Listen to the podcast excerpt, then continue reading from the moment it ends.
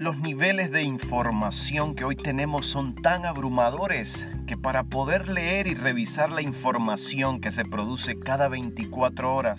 necesitaríamos unos 100 años. Actualmente somos 7.8 billones de humanos sobre el planeta y aproximadamente 5 mil millones tiene de usuarios el Internet en todo el mundo. Esto está produciendo tales volúmenes de información. Soy Ángel Bergames y mi anhelo es poder compartir contigo algunos criterios sobre los desafíos generacionales. El último reporte de las agencias que se encargan de estos datos dicen que se envían no menos de 600 millones de tweets, 42 millones de mensajes de WhatsApp y de Telegram, que se publican no menos de 348 mil posts en Instagram y que se suben unas 500 horas de videos a YouTube cada minuto del día. La humanidad habría generado hasta el 2003 aproximadamente 5 exabytes de información. Para el 2011 ya todo esto se generaba solo en dos días, lo que representa a esa fecha 600 exabytes, que son un trillones de bytes capacidad que solo se puede contener en un millón de ordenadores de mesa. Todo esto se genera hoy en horas y esto habla de la enorme capacidad de aglutinar información que tiene este siglo. Estas métricas son suficientes para aseverar que la generación actual es la que más información ha manejado en toda la historia humana los últimos 50 años se tiene más información que el resto de los milenios pasados. Todo esto está aclarándose y está dándonos a entender que la vida humana tiene un desafío generacional que se llama la hiperinformación. Esta información, como la llamamos, es la abrumadora cantidad de metadatos que se van generando minuto a minuto y que así como capa tras capa de conocimiento se va autosepultando cada segundo, haciendo que sea imposible su revisión, su mejor aprovechamiento y por supuesto haciendo vano todo esfuerzo humano por tratar de alcanzarlo. Es aquí donde se agudiza este desafío porque el sujeto que recibe tales descargas de información durante su tiempo en línea se le hace creer que está muy bien informado y que por lo tanto tiene derecho a opinar en base a una fuente de la cual nada eficaz ha comprobado,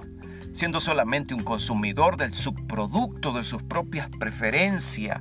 a los que un algoritmo lo ha compartimentado constantemente en su diario vivir. Es por ello que sería bueno recordar que nuestra capacidad cerebral es enorme, es extraordinaria, pero no significa que pueda manejar tal información. Nuestro cerebro tiene no menos de 100 mil millones de neuronas y cada una de ellas tiene la capacidad de hacer por lo mínimo mil conexiones con otras neuronas, generando por lo menos 10 billones de conexiones, de tal manera que si nuestro cerebro fuera un grabador de video, podría almacenar por lo menos 3 millones de horas de grabación y para esto se necesitarían 300 años para grabarlo. Esto es alucinante, es una capacidad exorbitante y cuando lo entendemos nos da a mirar que la información que se nos está dando de tal manera impresa como digital es actualmente para hacer a la, a la humanidad un esclavo de los materiales multimedia a los que nunca podrá revisar o darle algún provecho. No olvidemos porque la meta de este siglo no es alumbrarnos con conocimiento, es ahogarnos con inservible información. Ahora bien, si la psiquis de la sociedad global permanece en una ilusión tal,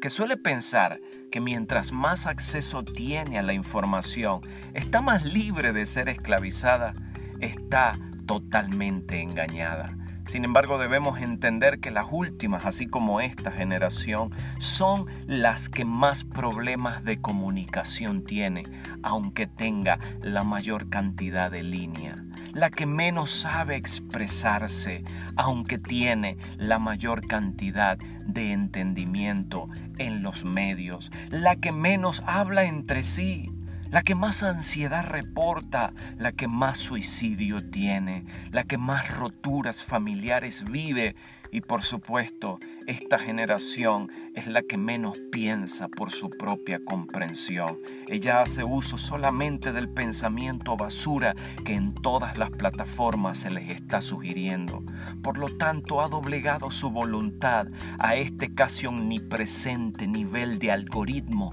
que la está acompañando diariamente. Ya lo decía un pensador agudo, hoy viajamos a la luna pero no podemos cruzar la calle para saludar al vecino. Por ello es muy importante para todos los que anhelamos ser una generación despierta, los que creemos que podemos ser agentes calificados para generar la luz del reino de Dios en nuestros días, que tengamos la práctica de comenzar a entender lo que decía el apóstol Pablo, aquel avisado escritor, no se amolden al mundo actual si no sean transformados mediante la renovación de la mente. Así podrán comprobar cuál es el designio mejor, más exacto y agradable del Señor. Por lo tanto, deberíamos hacer en primer lugar la auditoría de lo que en nosotros ya está manifestando adaptación y conformación a los deseos de este siglo, porque lo que ignoramos, recordemos, eso es lo que nos esclaviza. Debemos recobrar una conciencia de transformación. Que nuestro mundo de entendimiento sepa qué es lo que estamos creyendo y cómo estamos evolucionando, para que así no seamos engañados por un siglo que está arrojando minuto a minuto cantidad de materiales para nuestra perdición. Debemos reconocer cuáles son los pensamientos más altos del reino que nos ha enviado porque los asuntos a los que nos enfrentamos necesitan entender y ser debatidos con los criterios superiores que vencen la hiperinformación. Debemos desarrollar una medida más alta de creencia, es decir, que la medida de fe que tenemos pueda ir en constante incremento para poder operar con la mente de nuestro Señor. Debemos administrar con fidelidad lo que se nos ha preparado de antemano a fin de que nosotros seamos asertivos en poder entender, vivir, explicar y gestionar la intención divina para nuestra época según la mente de nuestro Dios. Mientras millones de personas consumen información, nosotros debemos apelar a un conocimiento mayor y así empezar a vivir por revelación más que por las noticias subordinadas de este sistema de perversión. Esa es y debe ser la tesis que urge en nuestras conversaciones, que nos dediquemos de máximo en nuestro tiempo para poder hilvanar pensamientos según el criterio superior que puede vencer al mundo, que puede vencer a este juntar de tanques de pensamiento que todos los días están vociferando en las plataformas aquellas toneladas de la hiperinformación. Este es nuestro momento, es el espacio que tenemos y tú y yo podemos desarrollarlo a partir de hoy. Recuerda que has sido llamado a una vida de plenitud y todo lo que necesitas para lograrlo Dios lo ha depositado